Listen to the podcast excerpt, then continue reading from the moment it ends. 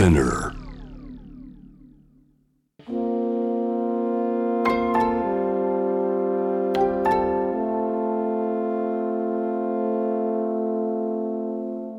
れは誰かの本当の物語。あなたの本当の物語。AUFG ライフタイムブルース This program is brought to you by au フィナンシャルグループ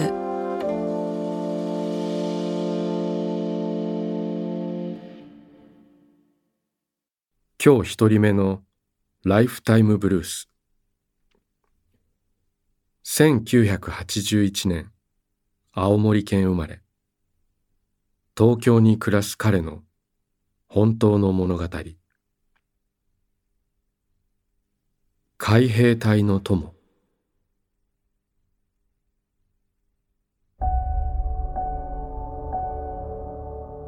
家庭内暴力。後母子家庭。そんな環境で育った。高校に進学するべきか迷った。母親に負担をかけたくなかったからだ。僕は中学を出ると陸上自衛隊少年工科学校に進んだ。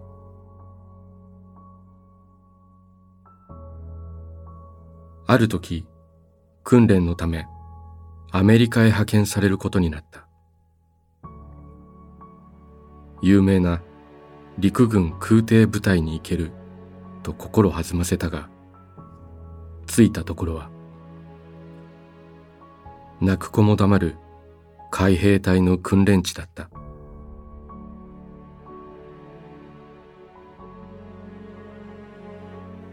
言葉の壁。パンと揚げ物ばかりの食事。汚いワードで罵声を浴びる。お客さん待遇なんて一切なしだ。毎日毎日訓練と勉強で僕は疲れ果てある時ビーチに座り込んで海を眺めていた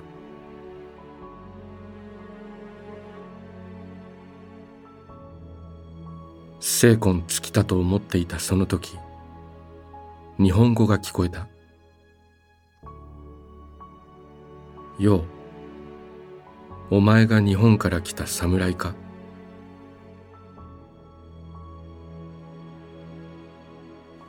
懐かしい言葉の響きに驚いて振り返ると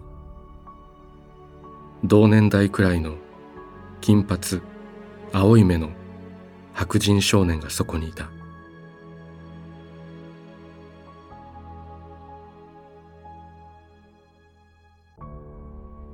聞けば彼は小学生時代を日本で過ごしていたという。アメリカへ帰り荒れていた中学生時代警察に補導されその後人生をやり直すため海兵隊に入隊したらしい。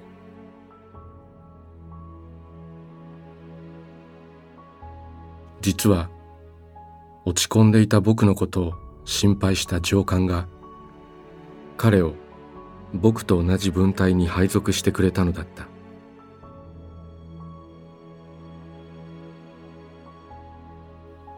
内向的な僕だが彼はそんなことお構いなし。底抜けに明るく付き合ってくれた。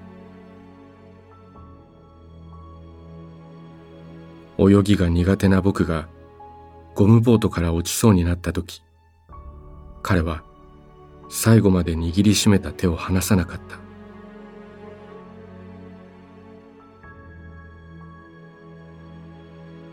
訓練が終わると夢や将来を語り合った。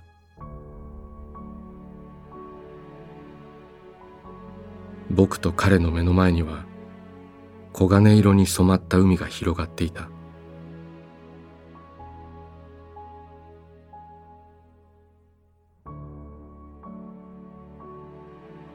2001年9月11日。あの日君はニューヨークの世界貿易センタービルにいた。非番の君はたまたまお姉さんが勤めるオフィスにいたのだ。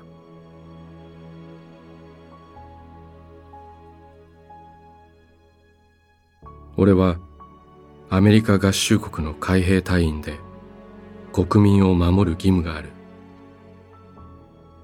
姉さんのクッキーが焼き上がる前に帰るから大丈夫だ。そう言って君は煙と炎が上がるその場所で人々の避難を誘導していたという。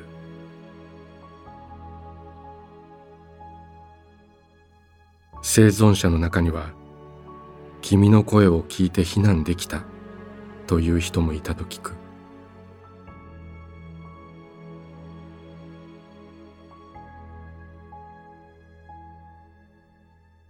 君から僕は帰還報告を受け取っていない。未曾有の困難の中でもきっと君は笑顔を絶やさず立ち向かったのだろ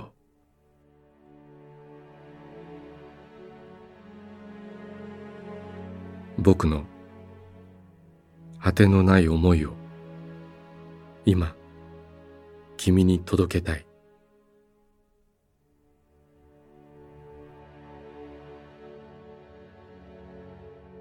僕は君を決して忘れない。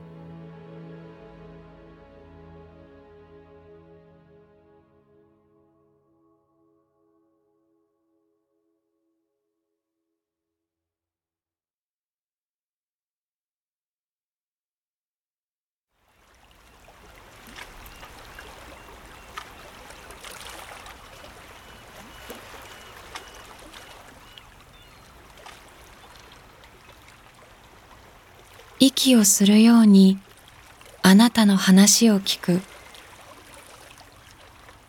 AUFG ライフタイムブルース今日二人目のライフタイムブルース1968年兵庫県西宮市生まれ。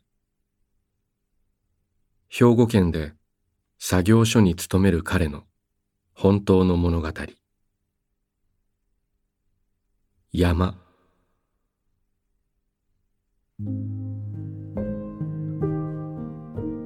山は不思議だ。登るたびに違う表情を見せてくれる。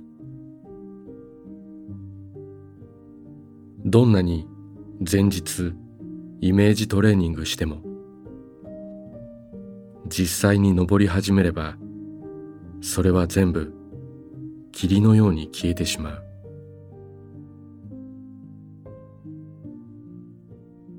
山頂で食べる昼ごはん汗だくになり一休みした瞬間どこからか吹いてくる涼しい風。人生いいとか悪いとかいろいろ言いたいことはあってもこの心地よさを忘れてはいけないと山から諭されるような感じだ。登山はある種虚構世界のようでもある。山ですれ違うハイカーとお互い良い表情で挨拶を交わすが登山が終わって山を降りてしまえば街の中現実世界が広がる。駅で人とすれ違っても誰も顔を見ない。良い表情の挨拶なんてない。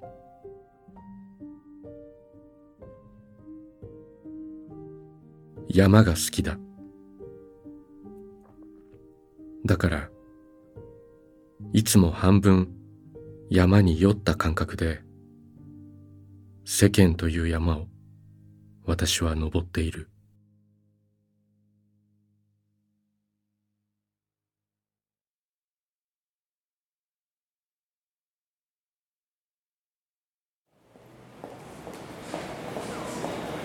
あなたの物語に耳を澄ます。AUFG ライフタイムブルース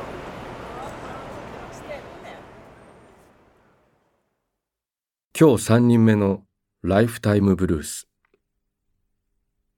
1947年東京生まれ。東京でイラストレーターとして生きる彼女の本当の物語。真っ赤な夕日。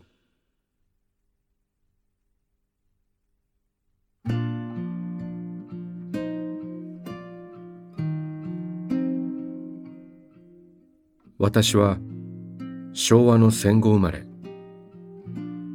ベビーブーマーと呼ばれた世代だ。私の両親は戦争で浅草の家を焼け出されて日本橋に暮らす親戚の家の物置小屋に住んでいた。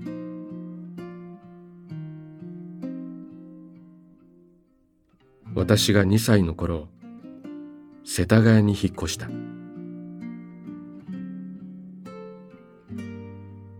家の裏には当時玉電と呼ばれた路面電車が走っていた。夕方の時間玉電の線路に立つと真っ赤な夕日が沈んでいくのが見えることを発見したのは小学4年生の頃。玉電の線路から見た空は広かった。沈む夕日を見ているとまだ行ったことのない遠い世界がどこかにきっとあると思えた。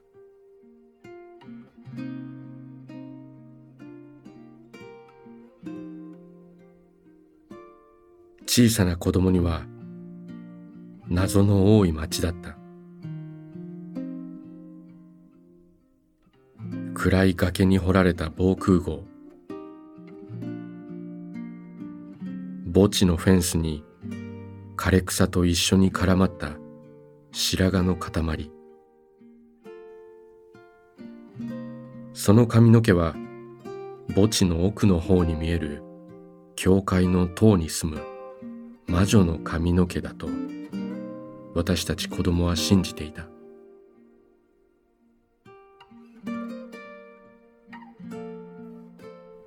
ひょっと路地から現れる青空おじさん。長い髪もひげも真っ白でいつも首からマンドリンをぶら下げていた。家なき子の絵本に出てくる旅芸人のおじいさんみたいだった。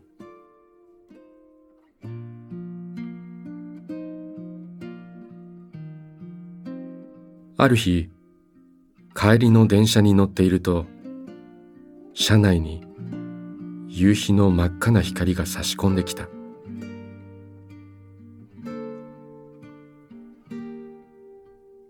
車両の一番後ろ窓に寄りかかって立っていた二人の男。その一人がこういうのが聞こえた。シベリアの夕日みたいだ。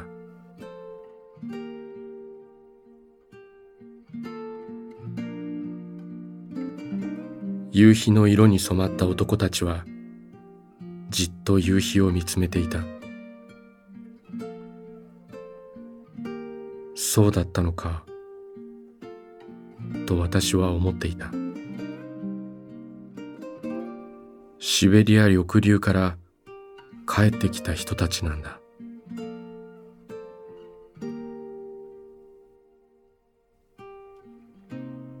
大きくて真っ赤な夕日が沈むシベリアの原野を走っているみたいに電車は走っていた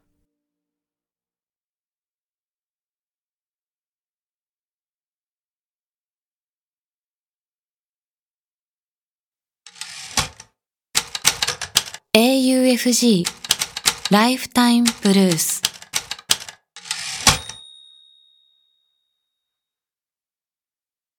今日4人目のライフタイムブルース。1964年京都府生まれ。京都に暮らし会社に勤める彼女の本当の物語。真夏の午後のウクレレ。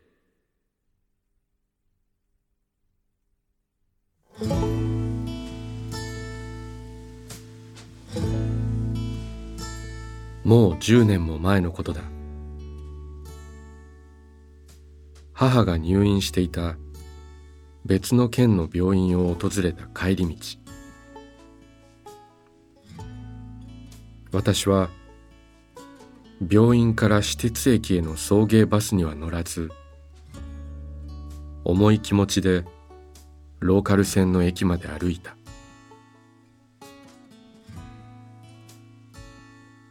7月。最高気温が40度近い夏の日の午後のことだ。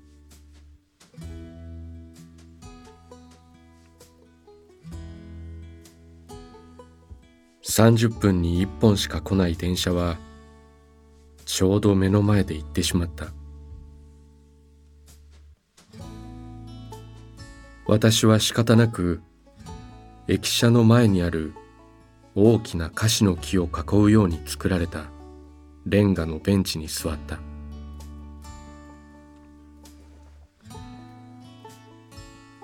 頭の上からじゃんじゃんじゃんというセミの大合唱が降ってきてめまいがしそうだった。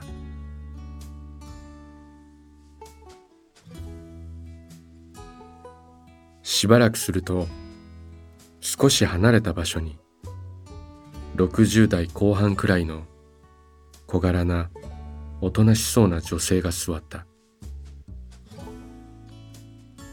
彼女はカバンから何かを取り出した。ウクレレだった。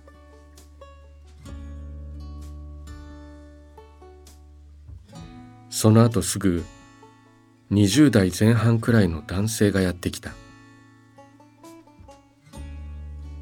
彼もやはりウクレレを持っていた。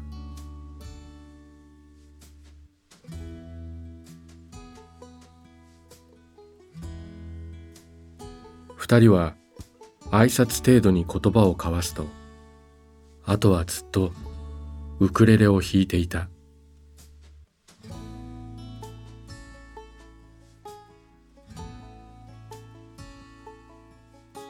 駅前ライブとかいうものではない。二人は練習をしていたのだと思う。彼らのウクレレはお世辞にも上手とは言えなかったがセミの声と微妙に絡み合いながら不思議な世界を作り出していた。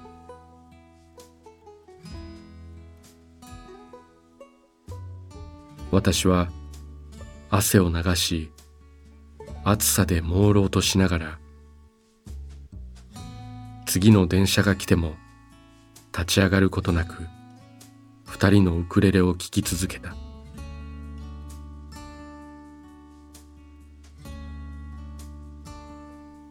小一時間ほど経った頃彼らの演奏は唐突に終わった。二人は荷物を片付けると「じゃあまた」と言い合うようにしてそれぞれの方向に去っていった。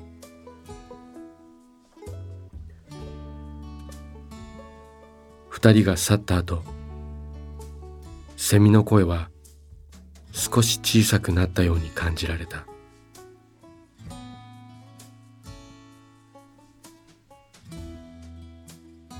もうあの場所に行くことはないだろう。けれどあの夏の午後に聴いたウクレレを私は一生忘れないと思う。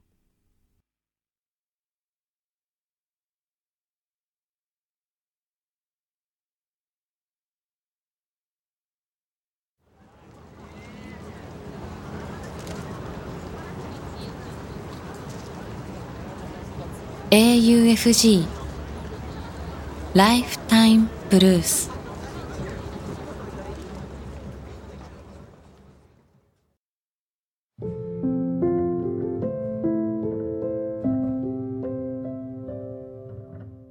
AUFG ライフタイムブルース」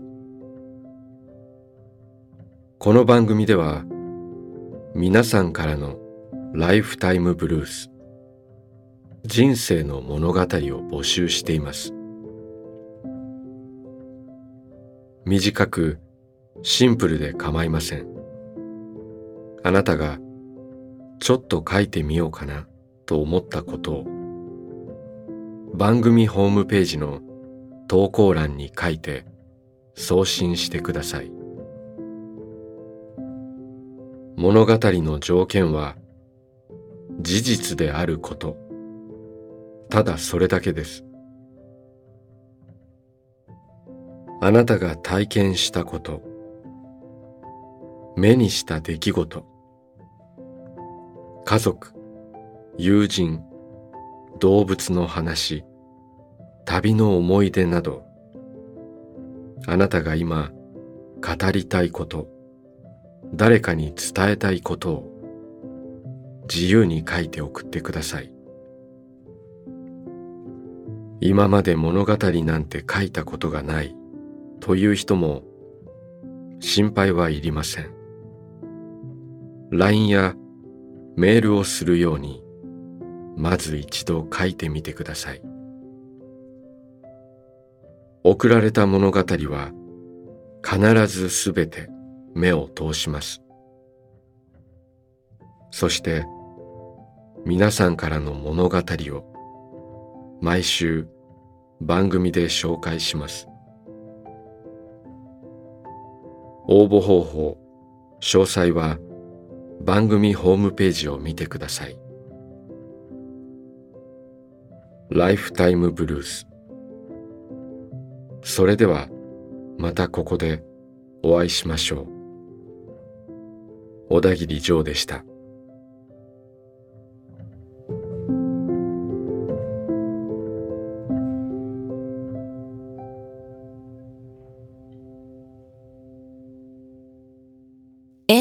FG Lifetime Blues